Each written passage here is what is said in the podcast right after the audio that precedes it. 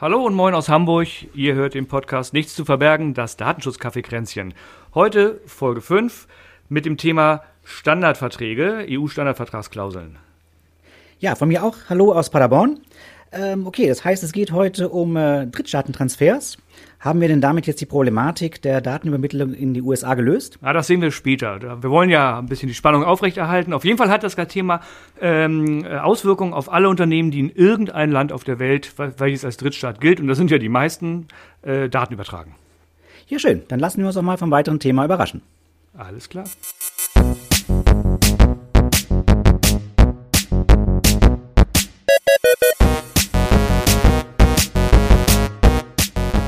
Dieser Podcast enthält Informationen rund um das Thema Datenschutz und ist durch unsere persönliche Meinung geprägt. Keinesfalls stellt er eine Rechtsberatung dar. Eine individuelle Beratung können wir nur erbringen, wenn wir ein Mandat als Datenschutzbeauftragter haben.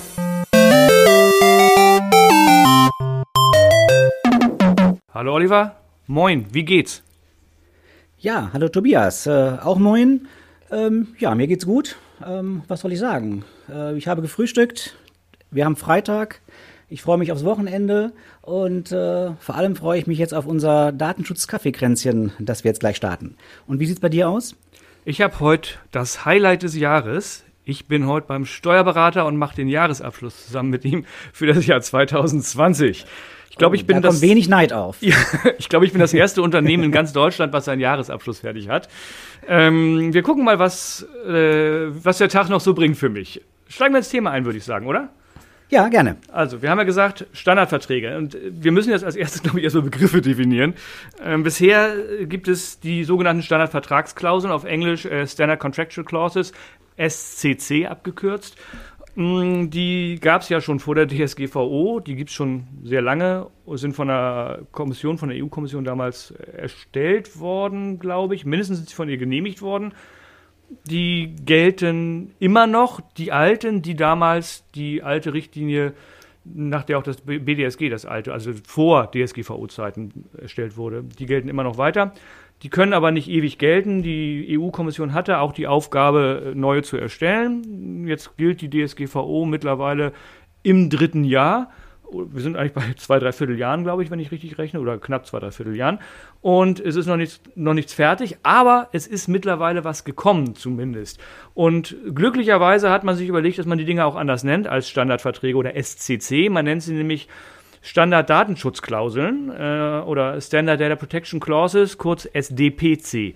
Also wir werden jetzt hier auch, wenn wir reden, mal über SCC, das sind die alten, und mal über SDPC, das sind die neuen, sprechen. Ja, okay. Ähm, neue Begriffe. Ähm, SCC früher, jetzt SDPC.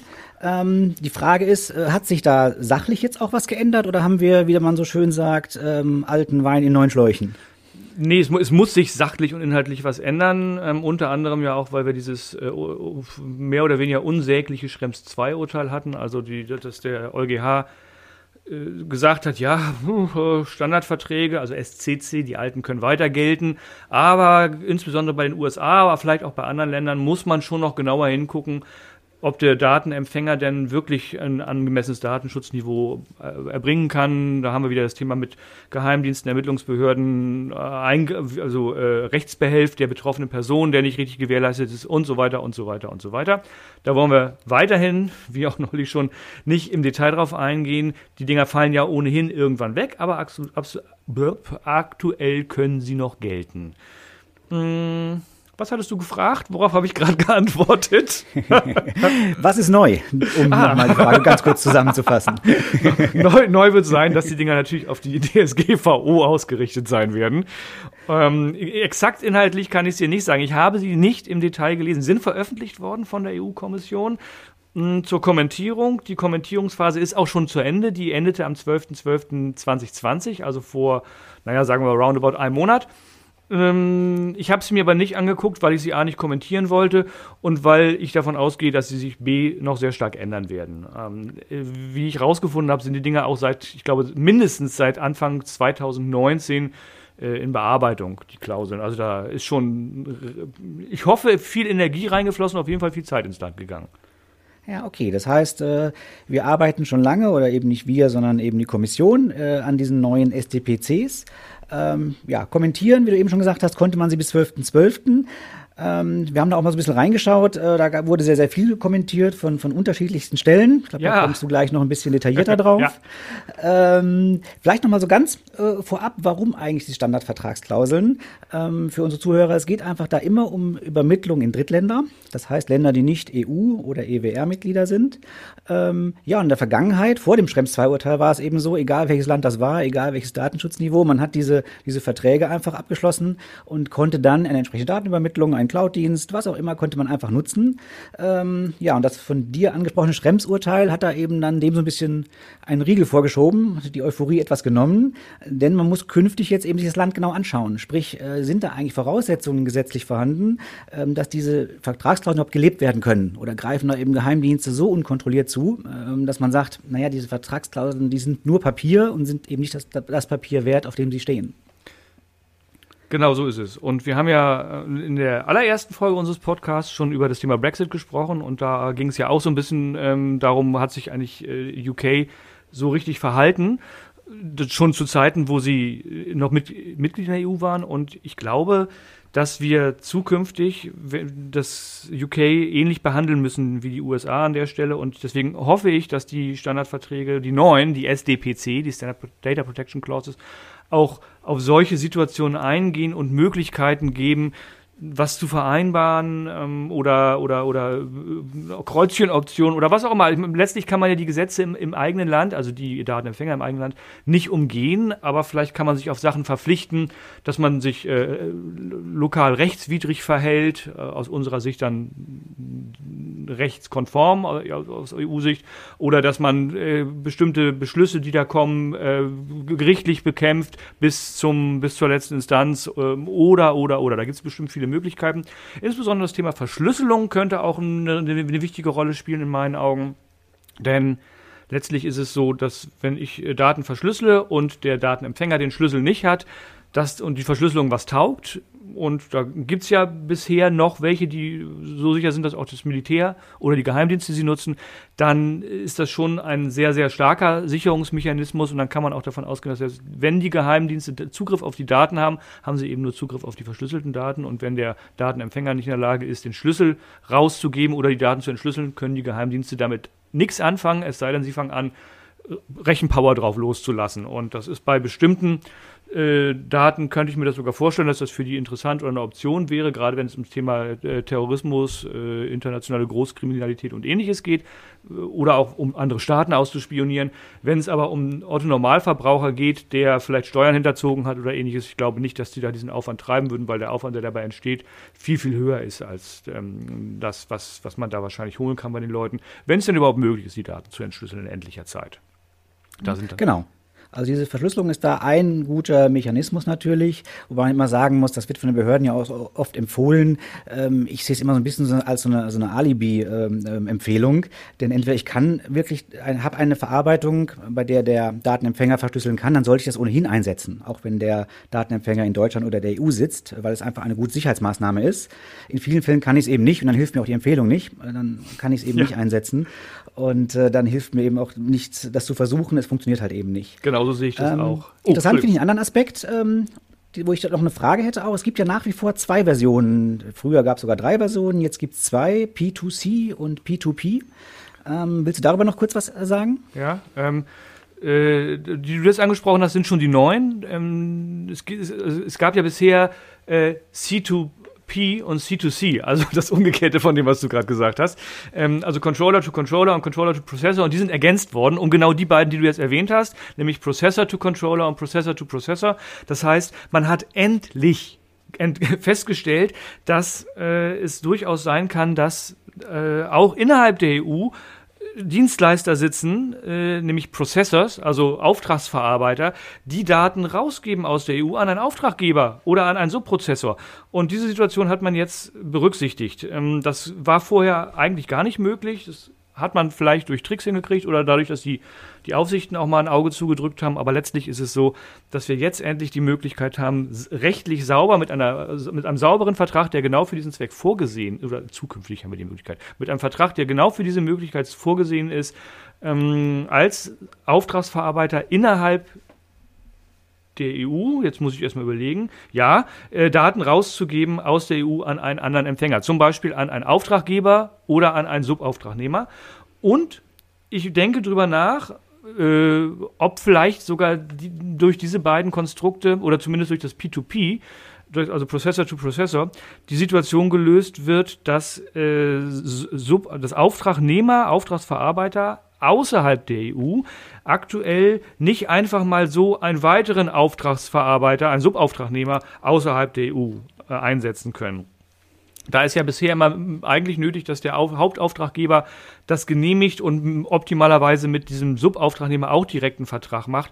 Das hat zur Folge, wenn ein äh, Auftragnehmer viele Auftraggeber hat, dass dieser äh, Auftragnehmer mit einmal dass der Subauftragnehmer mit einmal mit äh, jedem dieser einzelnen Auftraggeber auch Verträge machen muss und das wird er gar nicht wollen. Und diese P2P-Situation könnte sich sogar außerhalb der EU abspielen, komplett. Das heißt, es werden gar keine Daten rausgegeben, sondern die Daten sind schon rausgegeben worden, werden außerhalb der EU weitergegeben. Ich glaube aber, dass diese Situation explizit in den P2P-Klauseln berücksichtigt, berücksichtigt werden müsste und ich bin mir nicht sicher, ob das tatsächlich passiert ist. Ich habe da noch nicht so tief reingeguckt.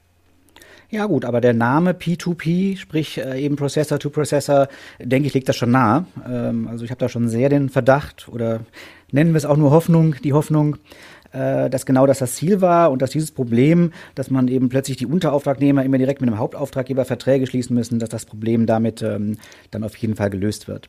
Ansonsten finde ich noch ganz wichtig ähm, die Frage ja auch, warum überhaupt neue Verträge? Wir hatten doch wunderbare alte. Ähm, es ist einfach so, die galten nach der alten Richtlinie. Die waren noch überhaupt nicht angepasst auf die DSGVO, hätten also eigentlich auch nie gelten dürfen. Und nur aufgrund einer Aufnahmetatregelung in der DSGVO hat man eben gesagt, wie immer, man wusste eben, man wird nicht rechtzeitig fertig, hat man gesagt, okay, diese alten SCCs gelten jetzt einfach nochmal weiter, so lange, bis wir eben neue Vertragsklauseln äh, erstellt haben. Das heißt, es war sowieso klar, die mussten erstellt werden. Und äh, das einfach nochmal zum Hintergrund. Die gelten also weiter, diese alten, obwohl sie eigentlich auf eine völlig ähm, alte Rechtslage sich beziehen, ähm, dürfen aber angewendet, angewandt werden, bis wir dann diese neuen SDPCs haben. Genau. Oder bis der EuGH doch noch irgendwann mal zu dem Schluss kommt, dass die eigentlich gar nicht mehr gelten können. Das könnte natürlich auch noch passieren, wenn es jetzt zu lange dauert mit den SDPCs. Äh, wollen wir mal nicht hoffen. Die genau. Frage, die ich mir äh, stelle, ist, es wurde ja jetzt kommentiert. Also die Dinger standen zum, zur Kommentierung und äh, 148 Kommentare sind abgegeben worden. Die sind auch öffentlich, die sind einsehbar. Da wurden teilweise einfach nur ein paar Texte hinterlegt. Ähm, teilweise wurde auch ein PDF, also ganze mehrseitige Dokumente oder Gutachten erstellt. Und die, die Qualität, nenne ich es mal, der, dieser Kommentare ist sehr, sehr unterschiedlich. Die Herkunft ist extrem unterschiedlich. Und man, wenn man durchguckt, das ist ja offengelegt oder man konnte offenlegen, wer man ist, mm, man sieht, da, dass da auch ganz unterschiedliche Interessengruppen äh, kommentiert haben. Also es, es, geht wirklich von, von deutschen oder äh, Interessenverbänden wie dem Bitkom über andere Interessenverbände aus anderen EU-Ländern äh, oh, ist Schweden eigentlich EU-Land? ja, ja, es, ne? ja, ja Schweden ist EU-Land. äh, über also so die Confederation of Swedish Enterprises, die dann äh, dokumentiert haben, aber auch aus den USA. Also interessanterweise hat die ähm, äh, Software äh, und Informations- und irgendwas in, äh, und Industry Association, ich habe den genauen Namen nicht mehr im Kopf, aus den USA äh, relativ umfangreich kommentiert. Aber es sind auch Leute dabei, die, der eine nennt sich N, äh, NOYB, also None of Your Business, äh, aus Österreich übrigens, eine Einzelperson, oder jemand, der nennt sich Anonymous, auch eine Einzelperson. Das ist ganz unterschiedlich. Und da wurde auch die, auch die Inhalte der, der, der Kommentare sind durchaus unterschiedlich von der Qualität her. Zu berücksichtigen ist natürlich alles, so, sofern es irgendwie äh, ernsthaft aussieht. Auch wenn es vielleicht dem Datenschutz komplett entgegenspricht, wird es sicherlich berücksichtigt und bewertet werden müssen äh, von Seiten der Kommission. Ich bin gespannt. Die haben jetzt, ich sag mal, nehmen wir mal an, die hätten mit Geltung der DSGVO. Nicht mit Inkrafttreten, das war ja schon in 2016. Nehmen wir nur den Geltungszeitpunkt im Mai 2018. Die Kommission hätte zu diesem Zeitpunkt losgelegt, diese STPC zu entwerfen. Dann wären die jetzt seit zweieinhalb Jahren fast dabei oder ungefähr dabei. Ähm, wenn die jetzt diese ganzen Kommentare noch durcharbeiten und bewerten müssen und dann die SDPC intern wieder diskutieren und wieder anpassen. Ich bin gespannt, wann die Dinger in einen, einen, einen Zustand haben, dass es sich tatsächlich lohnt, für ein Unternehmen oder für Berater wie uns, sich inhaltlich tiefergehender damit zu beschäftigen. Weil im Moment glaube ich, dass sie sich noch relativ stark ändern werden. Und also ich möchte darauf keine Zeit verwenden, im Moment da im Detail reinzugucken. Okay, das heißt, äh, hört sich für mich so an, wir sind in einem, in einem üblichen ähm, Gesetzgebungsverfahren in Europa, von denen wir aus der Vergangenheit schon kennen, dass sie sich sehr, sehr lange hinziehen können. Ähm, insofern kämen wir dann auch langsam schon zum Schluss. Ähm, und jetzt Ausblick, wie geht's weiter? Kannst du da irgendwas sagen? Gibt es da schon einen Plan zumindest? Vielleicht mal äh, Termine, bis zu die sie die sich gesetzt haben, äh, bis wann diese SDPCs äh, dann ja in Kraft treten sollen? Oder sind wir noch im Bereich der Kommentierung und äh, ja können eigentlich davon ausgehen, dass sich die nächsten Monate, vielleicht auch Jahre noch gar nichts tut? Ich tippe auf den zweiten Fall. Ich glaube, dass sich das noch eine Weile hinziehen wird. Ich glaube, dass es vielleicht sogar noch eine zweite Kommentierungsrunde geben wird, eine öffentliche. Das kann ich mir gut vorstellen. Ähm, deswegen glaube ich nicht, dass wir in 2021 da wirklich abschließend was kriegen würden. Ich würde es begrüßen, ich würde das super finden. Je schneller, desto besser.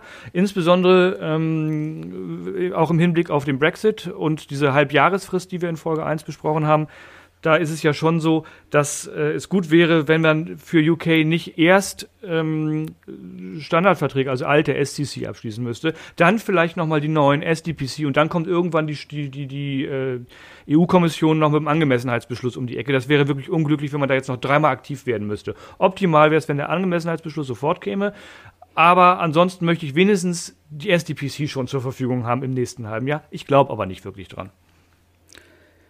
Okay, ja, das heißt, äh, alles wie immer. Wir werden noch in vielen Datenschutzkaffeekränzchen über den, die weitere Entwicklung der SDPCs diskutieren können. Ähm, ich glaube, wir sind vom Thema dann auch so ungefähr am Ende. Zumindest haben wir, glaube ich, alles gesagt, was wir sagen wollten. Oder hast du noch was auf dem Zettel? Nö. Nö. Ich, ich bin durch. Ich auch nicht. ja, dann von meiner Seite aus schon mal Tschüss aus Paderborn. Bis zum nächsten Podcast. Genau, bis zum nächsten Mal und nicht vergessen, liken, teilen, was man sonst noch so in sozialen Medien mit uns machen kann, kommentieren, keine Ahnung, und den Podcast abonnieren. Bis zum nächsten Mal. Tschüss.